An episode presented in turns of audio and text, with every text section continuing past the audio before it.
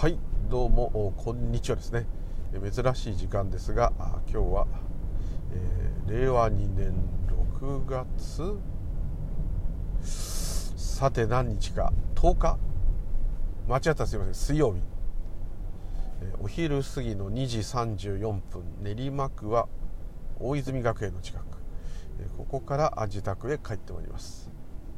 うリュウでございます。今日もよろしくお願いします。あスーパーマーケットスーパーバリューの駐車場に横に来るんだなこれ。今初めて知りました、い、ちょっといつもと違う道を使っております。はい。というところで、えー、歩行者がいるので待ちます。はい曲がります。で目白通りに合流と。関越大泉インター入り口に今おります。というところで、えー、暑いですね。練馬は暑いんですけど今33度なかなかなかなかに暑がりの私にとっては素敵な環境です。ただまあ、えー、湿度が少ないのでですね少しなんとかなっております。はい、えー、コロナ騒動の話はねちょっともういいですかね、はい猛烈に株価が変な風に上がったり、えー、危険ななんかこれだけ経済にダメージがあるのに株価がこれだけ上がるというのはちょっと怖いですね。自分も株をやってるってことはないんですけどその、えー、父親の遺産というかですねイ株って変な言うんですよねがありましてそれがずっと今一つだったんですがここのとこちょっとコロナに関係してというですね部分もある会社の株なので上がっているんですけど、まあ、売らなきゃ上がったって関係ないんですけどじゃあ売れよってところなんですけどね、えなかなかどうしようかなっていう感じでもあります。なんだ景気いいじゃないかってね全然良くないです額が大したことないですからね、はい、そんなのを見たりしてるともちろんコロナにもろ関連してる会社の関連会社なんですね。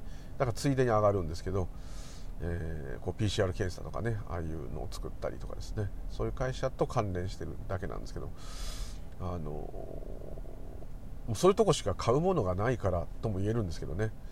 あと全体的にすごい下がったので上がるってもちろんあるんですけど、えー、コロナの前より上がっちゃってるっていう感じに全体的になってきてるのでこれはもちろん期待値を含めてと、えー、逆にみんな焦ってる。だからでもこうテレビでよく出てくる経済評論家の人たちは一旦持ち株をあの人たちどんぐらいいっぱい持ってるのか知らないですけど一旦こう投資する目的のものをコロナの直前ぐらいに一斉に大量に手放してるんですね。そこが非常にこう怖いですね。そのようにちょっと感じますね。あいつたちプロなので、えーえー、プロだから当たるってわけではないんですけどそういう主だった投資投資って訴えてた人がまずとりあえず全部売って現金に1回変えた状態で今スタンバってるんですね。で多分そこで売り逃げしてコロナでガーンって下がった時に全部もしかしたら買い込んでまた今売ってるのかもしれませんけどただまあ、ん、まあまあまともな私そんな投資のあれは詳しくないですけどただまあ本当にメジャーな人の意見を聞くと、まあ、そういう人たちが誘導してるったりいろいろこう操作してるっていうのもあるんですけれども、あのー、もうやめた方がいいよっていう言葉を言う人が多いんですね。要するにもう現金化するまた円があ円ってすっごい昔からご存知の通り強かったんですけどもある意味一番強い世界通貨といっていうぐらいなんだかんだ言って強かったんですね。景気が悪くなると円をみんな買うので、えー、逆にダメになるってねこういうことがあったんですけど。ついにですね円がダメなんじゃないかっていうふうに、まあ、逆にこう心理的には日本はそんなに良くないよってこう、ね、思う人多いと思うんですけど、世界的に見ればなんだかんだ言ってあのヨーロッパのいろんな会社見ててもそうですけど本当に強い会社は別ですけどね。無難な会社がいっぱいあるし日本国内だけで成り立っている有能な会社もいっぱいありますし。ですからあなんだかんだ言ってね、えー、抜かれたとはいえ世界で3番目の経済大国ですから、えー、あと信用がやっぱりあるんですね。国の借金は大きいんですけども本当の意味での借金という点ではヨーロッパの一部の国よりはやっぱりマシ。かもしれないです。その計算の仕方によるんですけどダメだって人もちろんいますけどね。そのダメだの根拠はやっぱりこう白人の国ではないっていうのが一番きついのかなと思いますね。日本を利用して儲けるのはいいけど日本だけが儲かるっていうのはやっぱり許せないと。ドイツが儲かるのとは訳が違うんですね。ですので、えー、本当にこう何て言うんですかね、えー、消し飛んじゃっても構わないと思われているような国かもしれませんけれどもそれでも残ってきてるっていうのはどれだけ優秀な人たちが真面目に働いたかっていうのは若干あるとは思います。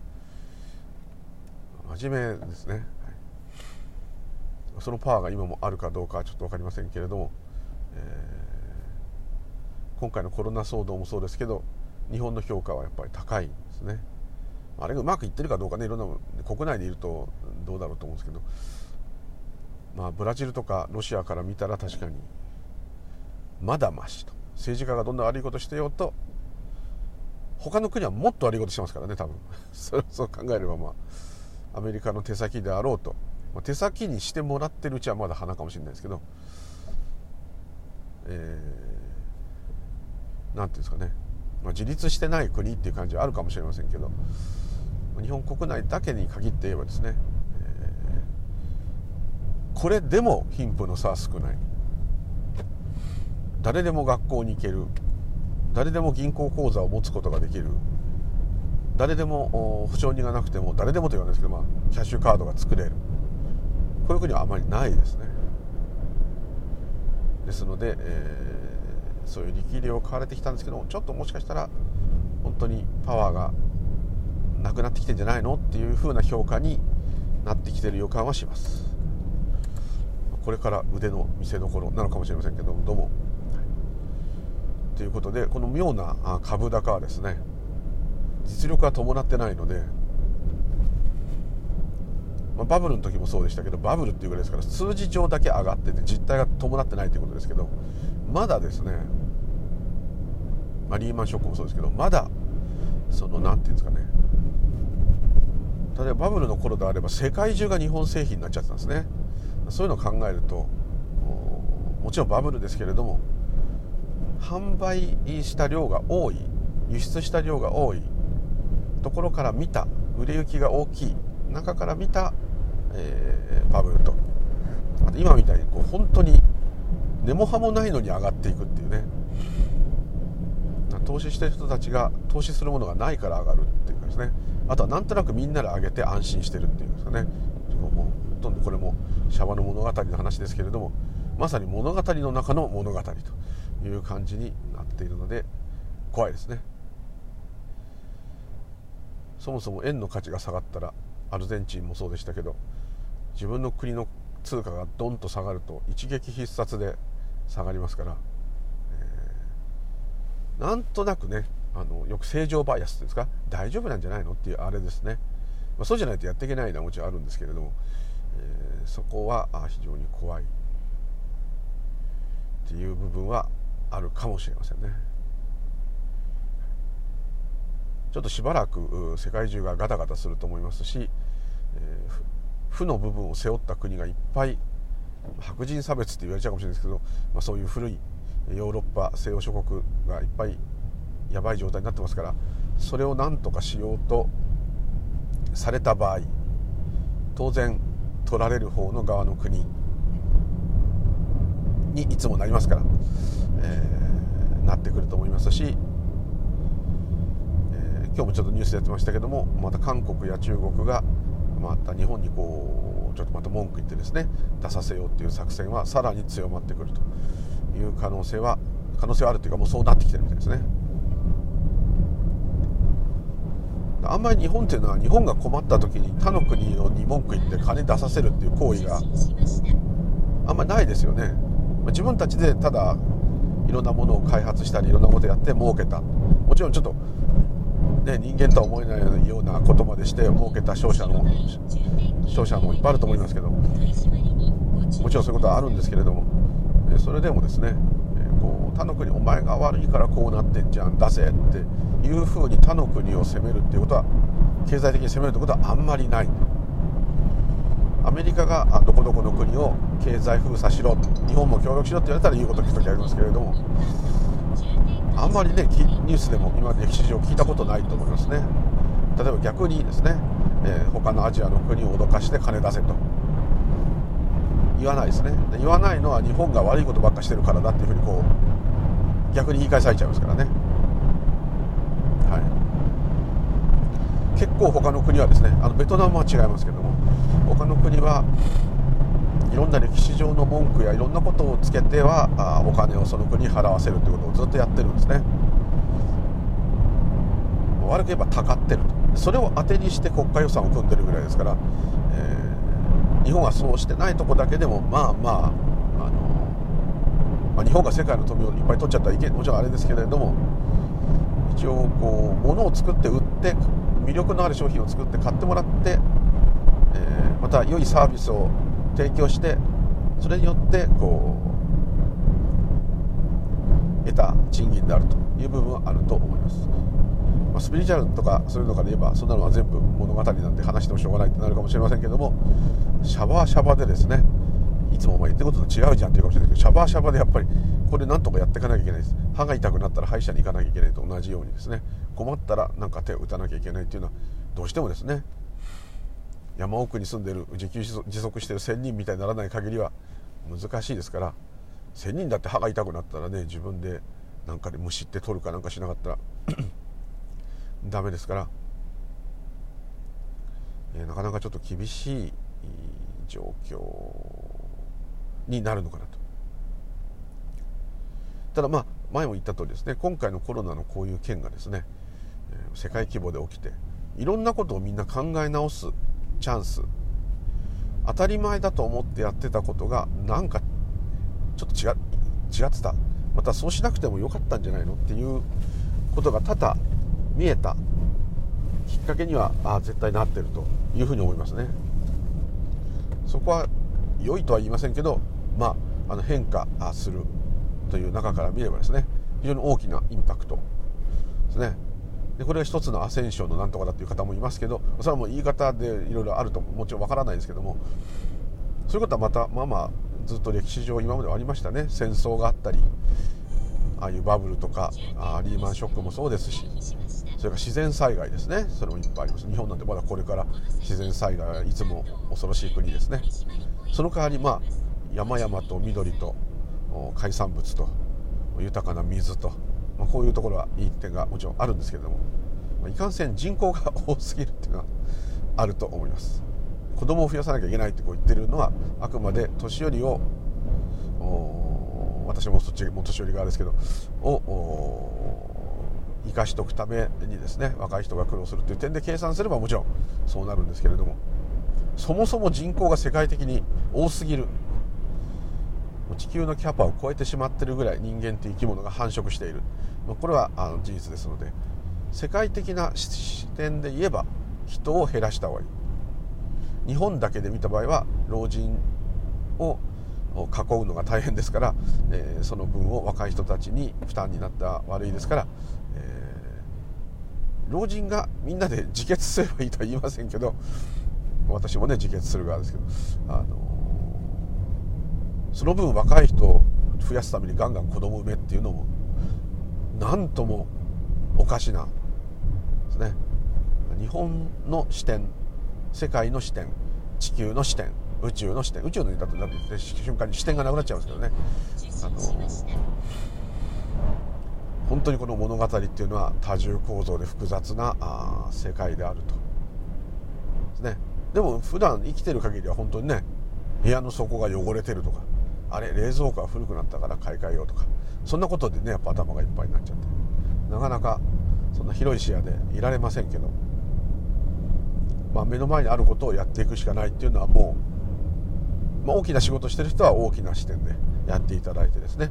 それぞれの視点でそれぞれをやっていくしかない。本当にね明日の1000円どうするかっていうこととかね。家買おうかなと思ってる人はね今逆に安い、ね、金が今ある人はチャンスなんじゃないかとかね。ろいろ考えてその視点によって全く違いますのでこれだっていうのはやっぱないですね。ただまあ何が必要で何が必要じゃなかったか自分が幸せになると一体どういうことなのかとかですね。家庭にずっといてよかったと思ったら今度は家庭が実は地獄だった。そういう人もいますしね。いっぱいあんだけ DV が今すごいですね自宅で。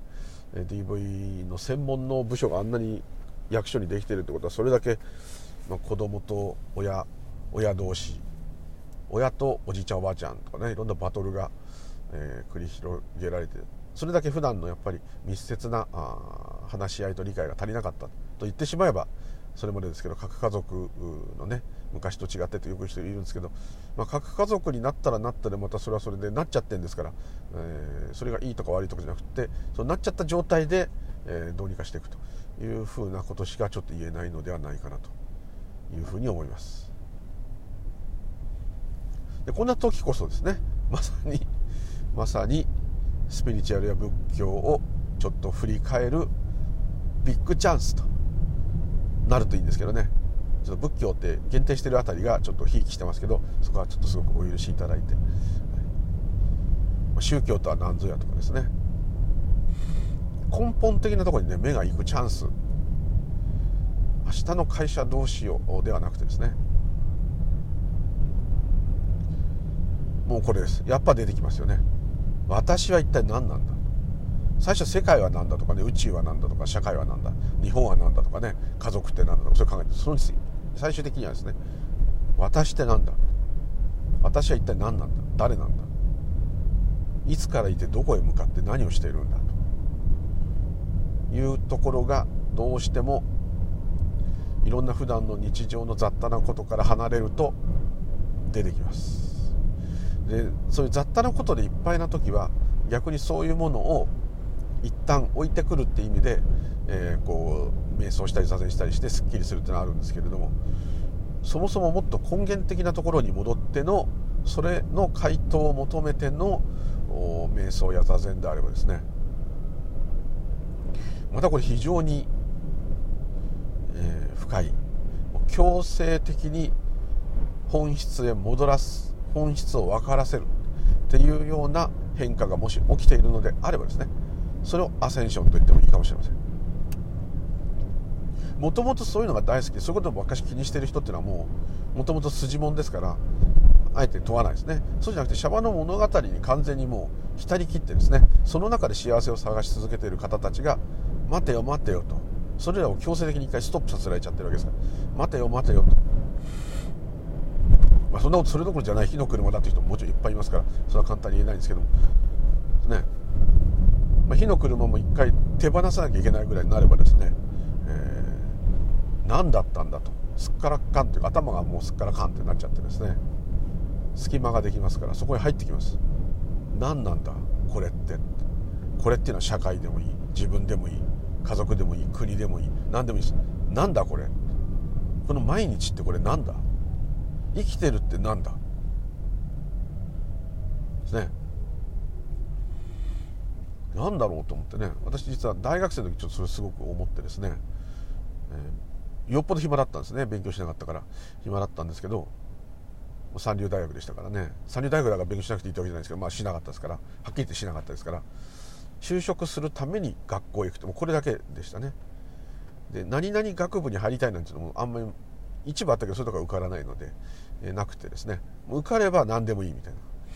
そんなひどいね、バブル世代もありますけどでしたので、えー、もうつまんないですね。学校なんて行かねえやっつってですね、えー、まあ、大学生ぐらいになるとあんま親もね今日学校とかもう聞かないっていうかですねあんまり出かけようとすると学校っていうかそうそうそうとかな感じだったんですからね。出かけてって行かないで近所の公園でね。当時はタバコをバンバン吸ってましたからそこらしで吸えますけどね。近所の公園に行くってとこはまたちょっと寂しいんですけどなんとなくそこで一服してからどこ行くか考えようと思ったんですね。友達ん家行くか大学の方まで行って誰か友達ん家行くかバイク機違いでしたからバイクでちょっと遠出するかオートバイ屋さんに行ってダメってようかとかですね、まあ、いろんなことをそう普通にただ怠惰に過ごすね、ファミレス行ってずっとダラダラしてるかとかですね、まあ、いろいろ考えて。サボってるわけじゃなくて家帰っちゃったっていいんですけど、まあ、家にいると何もしないのかって言われちゃうと嫌だから出てくるんですけど。ほんでふと近所の公園で一服して何するかちょっと一回考える前にここで一服みたいな感じでこうベンチみたいなところでタバコ吸ってたらですねやっぱそういう時って余裕があるっていうかですね、まあ、卒業が危ないとかそういうのありましたけど、まあ、そのもっと前だったんですかね。ですから1年生とか2年生。全然気にせずにただアホにもともとアホなんですけど完全にアホになってた時にですね。何の責任もないですね。もう私はこう余ったりですから親の金で大学入れてもらってますし。ですからもう学費も払ってるわけじゃないし。バイトしたってそれは全部自分の趣味で使えばいいし。実家だしってそういうとんでもない典型的なダメダメダメ人間だったんですけどその時にこう公園で地面見てたらですねアリが巣を作ってると。もともと虫が好きですから普通の人にはそういうのを見る。今でも見るんですね。アリがアリの巣があると人と話しながらもそれをじっと見て結構大きなものなんてねアリが運んでくると「やったね」ってつい言っちゃうんですね。すごいの見つけたねって。そんな大きいの巣にどうやって入れるのってって入れる前に解体すんのってって。君たちの顎でそれを解体できるのかとかね。ねカラスとかもそうですね。すんごいでっかいもん加えて飛んでるとそれそれ巣に使うの？それな何？どこでそんなもん持ってきたのとかね。つい思っちゃうんですけど。いつもの通りこうアリをじっと見てたら楽しいですね。でもうせっせかせっせかですね。どこから見つけてきたのか分かんないけどなんか変な何なのか分かんないですけど加えてね。それを引っ張りっこしたりするんですね他のアリと。あれは他の巣のアリとバトルなのか。同じ巣の働きアリ同士で、えー、手柄の取り合いしてるのか。それとも、まあ、人間ですか？らそういう物語つけてみちゃうんですけど。あのそれを2人で引っ張りっこすることによってそれを解体したいのか。あと口から何かそういう粘液みたいのでそういうのを少し柔らかくして。で巣の中には当然幼虫がいっぱいいますから卵とかいますからそれに与えるはずですからそういう貯蔵庫みたいなものがありますからそこに持ってくのかなとかねいろいろこう思いながら。アリの巣の穴にはそれは入らないなとかね思いながら見てたらですねそのアリさんが他人ではないとは言いませんけどこっちはこっちでまあすることなくこうぼーっとしてるわけですけどアリさんはアリさんでまあ懸命に働いてると。で自分はサボっててアリさんが働いてるからアリさんは大変で偉い自分も頑張るとかそういうそういう覚悟ではないですよ。全然そういうことじゃないです。何だろうと思ったんですね。自分はこういてアリはこうやって荷物運んで横見たら木が生えてて公園ですから滑り台みたいなのとかなんかそんな遊具もあって空晴れてたんですけど。別に気持ちのいいね。で夏でもないか蚊も来ないし。でタバコ吸ってぼんやりしてたんですけど。これは何だろうとすごい思ったんです。自分が何をやってるのかっていうことがサボってるとかそういうことじゃなくてですね。訳が分かんなくなっちゃった。学校へ行く？何の？何のために？あ就職のため？就職する少しでもいいとこに入るため？あそう。だって洋服着てるって時点もおかしいし裸がいいってわけじゃないですよ。そのそういういろんな勝手に決められたことを当たり前だと思って過ごしてるわけですよ、まあ、普通に洋服着て学生らしい、まあ、おしゃれじゃないですけど学校して。一応学校行くかもしれないから教科書を持って。教科書だったってもう大学一つぐらいしか持ってなねちっちゃいカバンを持っお金っていうものを持ってタバコっていうものを吸ってアリっていうものもいて植物もあって公園っていうみんながこう遊ぶ場所があってそういうのあるんだけども空見れば空ですね。まさに。雲があって風が吹いて。これは何と。なんかものすごくこうね懐かしい寂しいようなすごい不思議な感覚になったことが一回あるんですね。それ確か当時の学校の友達にもですねあと高校の友達かにも話したぐらい強烈な何かがですねその時あったんですね。今最近それ思い出したんですけどああいう時々のこうやるべきことが特に定まってないかといって時間を潰すために早く時間過ぎないかなって時を見てつまんないって言ってるわけでもない。つまりある意味ちょっと瞑想と言ってもいいです。アリがちょうどアリを集中してみるっていうのが一つの鑑賞っていう、えー、修行と同じ感じにもなったかもしれませんけども無意識だからこそ余計いいんですね。修行しようなんて思ってないですからそんなことを片ねちょちょびっとも思ってないですからもうただ座ってタバコ吸ってアリを見てると。でアリさんがどうなってるのかって見てて。そしたら急にバーッとこう周りがよく見えるわけです。空とか森とか滑り台とか他のとこ歩いてる人とか、まあ、公園ガラガラでしたからほとんど人いなかったですけどタバコの煙とか。自分がそれを吸って吐く感じとかタバコの匂いと味とか。いろんなものがですねはっきりと分かるって言ったらいいのかな。何と言ったらいいのか。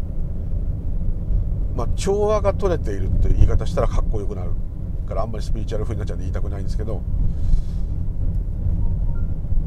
まあ問題がない状態。ですね。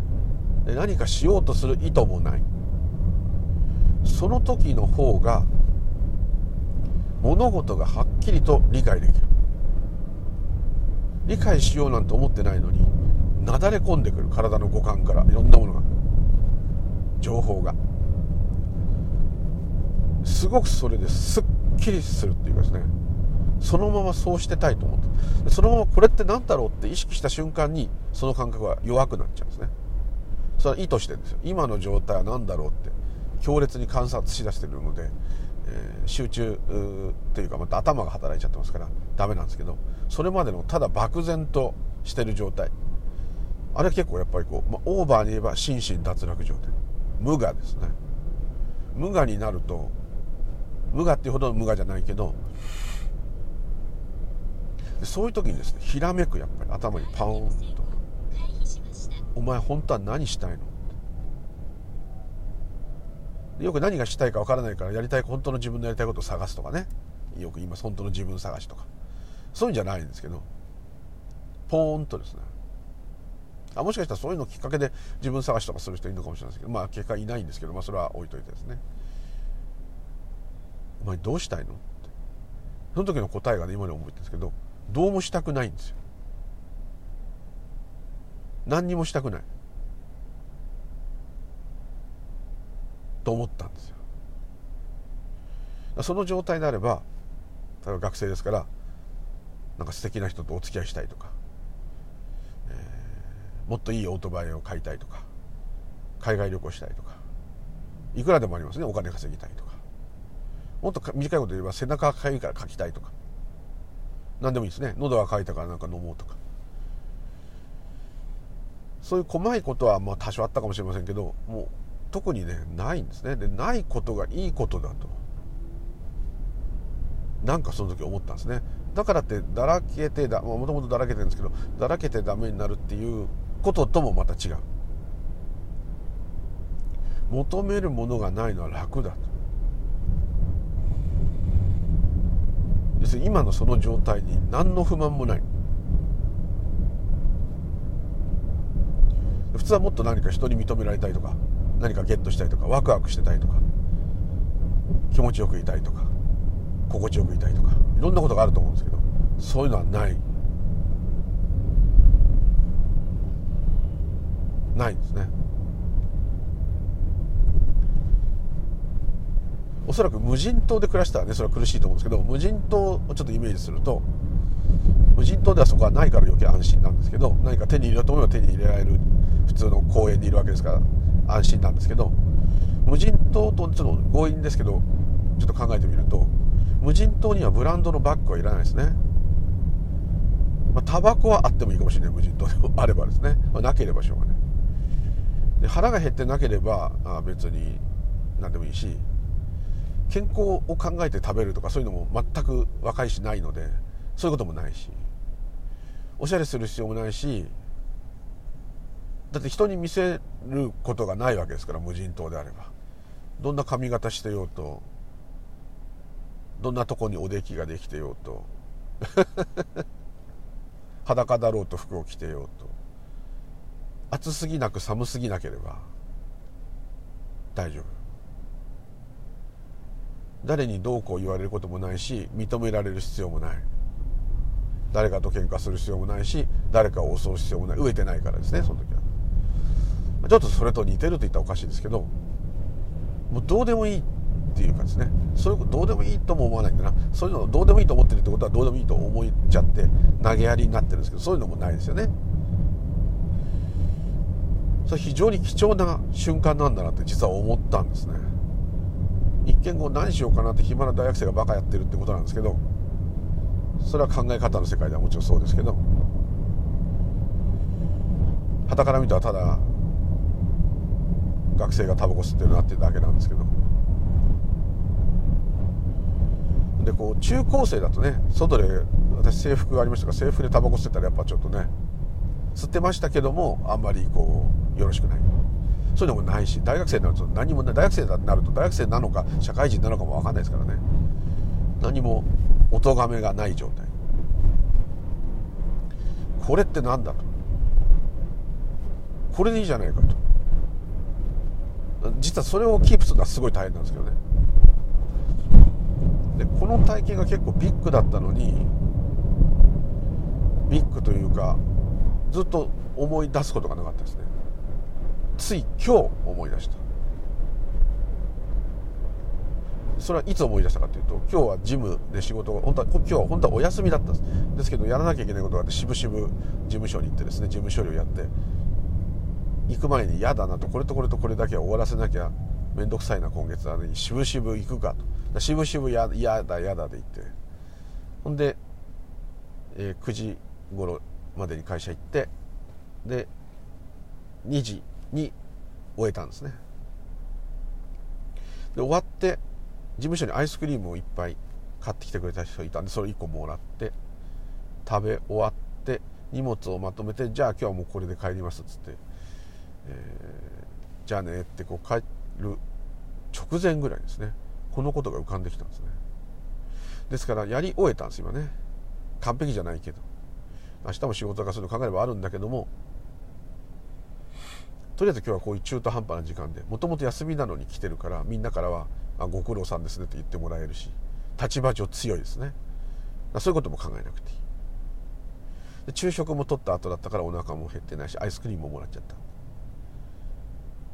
でこれから帰れば、うん、ちょっと休んだら犬の散歩行けるからそれもいいなと、まあ、そんな感じでですねこうふと思うとつまり考えることがないんですね。その時にこの懐かしいのを思い出したんですね。普段は出てこなかったんですね。要するにスピリチュアル側っていうか仏教側にも寄りすぎだし、えー、そっち側にも集中しすぎだし仕事の方にも集中しすぎだし犬のことにも集中しすぎと全部にこう気がバーッといつも回ってる状態。それが一旦ふっと収まった。唯一気がかりなのはちょっと友人の犬が、えまあ、うちの犬もひどいひどいんですけど、まあ、もっとずっとひどい。急にひどくなっちゃって。むしろうちの犬を心配してた方の犬がひどくなっちゃって。その飼い主さんがもうかわいそうだと犬が。辛いと。そんな時にスピリチュアルでねかわいそうなのは犬じゃないんですと。あなたがあなたをかわいそうがってんですねそんな面倒くさいことは絶対言いませんけどあのふとですね。それは気になって。意味ないかもしれないけど家帰ったらまあ、真言宗のやり方で闘病平癒を祈願しようとは思いましたけど。うん。なんか事故ですかね。車が止まってますね。ですからこううまく言えないですけど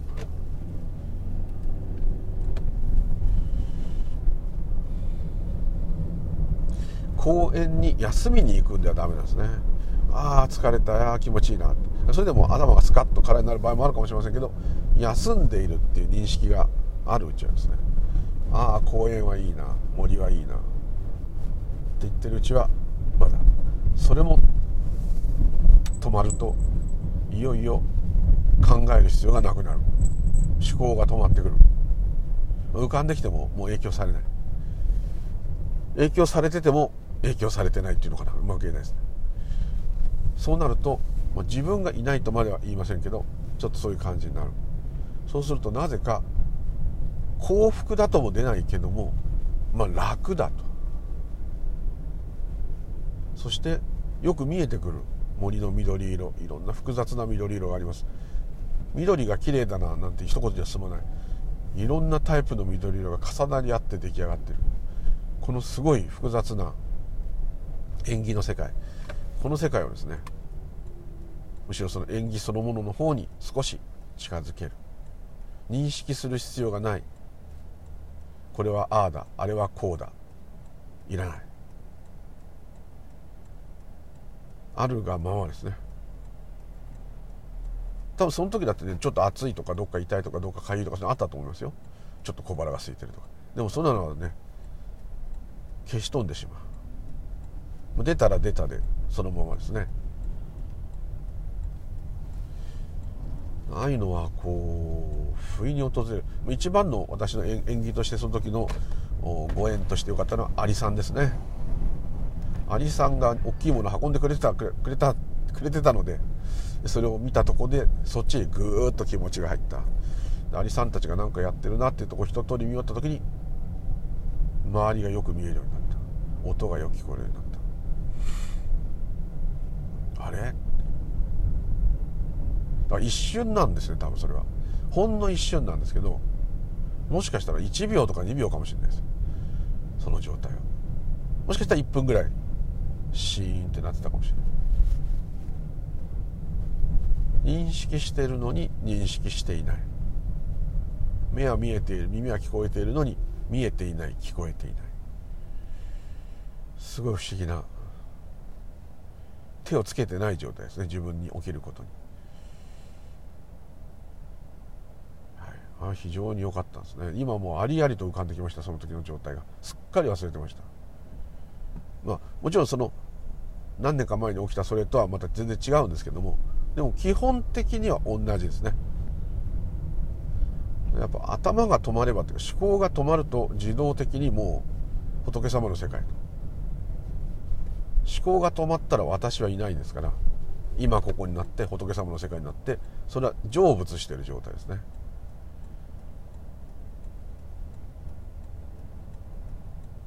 悪く言えば死んでいる状態です。私というものが、まあ、めっちゃ楽。で楽だと思ったのは当然そのその感覚が今すごいはっきりとなんかいい感じだったっていうのは思ってるのはその後の残りがね。その時はいい感じだったって言ってるのはもう私が言ってるわけですから。私が戻ってきてるわけです。一瞬完全に頭が止まってスパーンと空っぽになった。真空になった、まあ、空になった。空になってそこからまた四季が戻ってきた。認識してるっていう自分が見ている自分が聞いているっていうふうに戻った。それが感想を言ってるだけです。さっきはこうだった。さっきは時間がついてますからね。もう完全に私がいる状態です。私がいない時は時間ないですから。空間もないですから。だけど何かがはっきり認識できた。すごくはっきりしてて安らかだった。それだけは印象として残ってるわけです。だから話すのは全部残りがの印象しか言えないです。本当にその時どうだったっていう説明がもしできる人がいるとしたら私はそれはちょっと変わってる人だなと。じゃあその自分がいない時に認識していたのは誰ですかと。言いたくなっちゃいます。ただ認識だけがあったとか言う人いますね。認識だけがあったっていうのは分かったのは認識が起きた後でしょどうしても言いたいですね。自分がいない時に「おお自分いないないじゃん」ってね。言えないですから。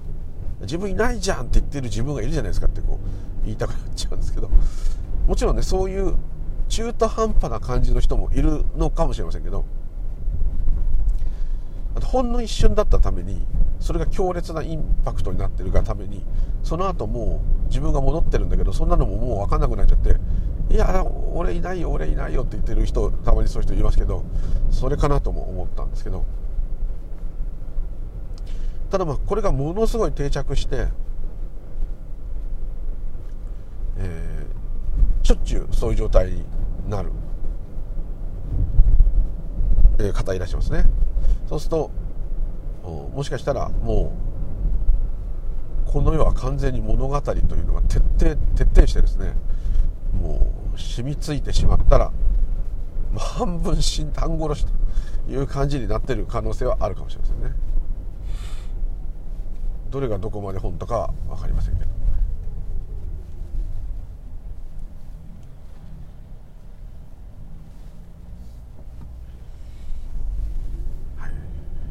と変な話しちゃいましたけどちょっとそれ思い出したんでですね。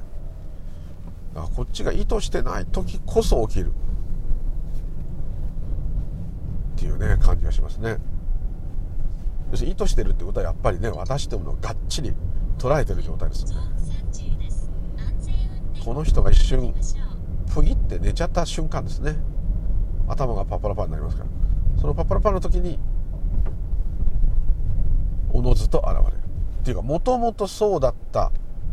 今今もまさにみんなそうなのにこの私がそれを見えないようにしてるわけですね。よくあの色眼鏡とかねずっとサングラスかけて見てるとかいう人いますね。サングラスが私ですね。でサングラスが取れ取れるとうわーっと思うんだけどまたサングラスがストーンってまた目に引っかかって今のはすごかったみたいにこうなると。いうことをって説明する人いるんですけどサングラスかけてる方は本当は存在してないですね。今もまさにその公園で見た時と同じように植物も見えるし多分地面をよく見ればアリンコも見つけられると思うんですけれども多分ですね。ただ普通にいつもの通り見てるのと同じ感じなんだと思うんですね。見ようともしないのに見えて聞こうともしないのに聞こえて自分をなくそうと思わないのになくなる。本当自然現象。ブッダのことを自然科学の博士だ。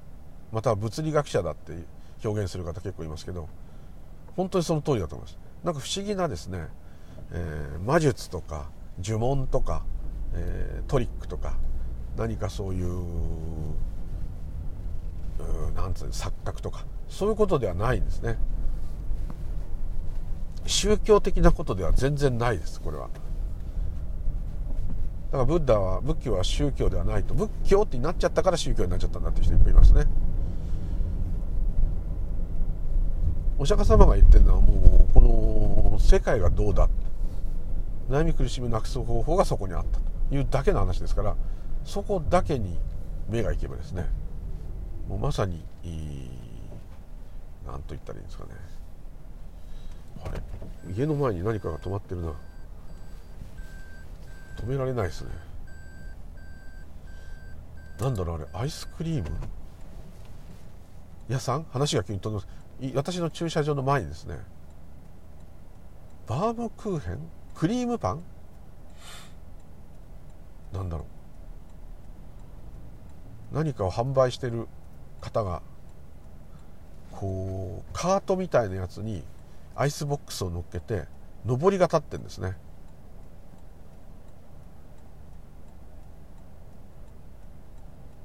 アイスクリームの訪問販売。あれうちのかみさんが買ってるぞ。マジか。クリームパンって書いてある。ちょっと話がぶっ飛んじゃったすいません。もうもう自我の認識の世界そのものの物語に入ってます。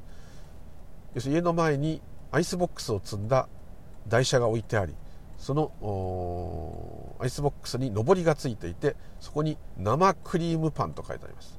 そしてそれを販売する女性がいてその女性はうちのかみさんにクリームパンを渡しています。私はそこに車を止めたいんだけどクリームパンの台車があるために車を止められないから近所の違うお宅の前で停車中と。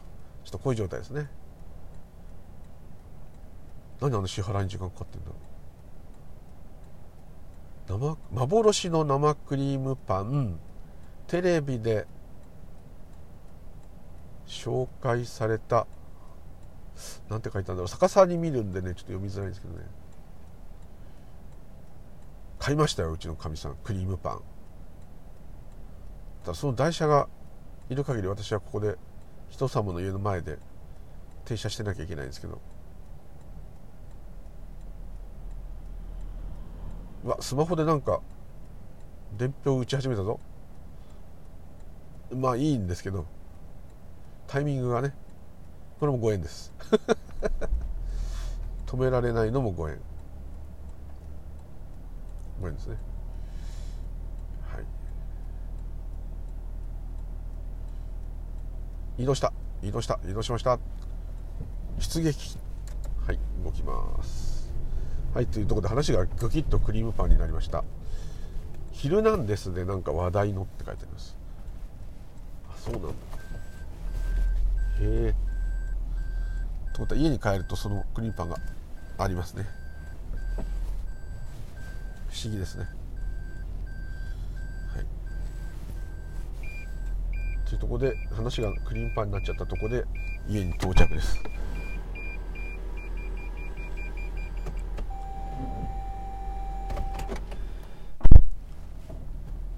というところで話がめちゃくちゃ飛びましたけどやっぱりこうやっぱりって話戻すなって。この頭思考がやっぱり止まるっていうかですね流れちゃってもいいんですけど流せられればそれでいいんですけど。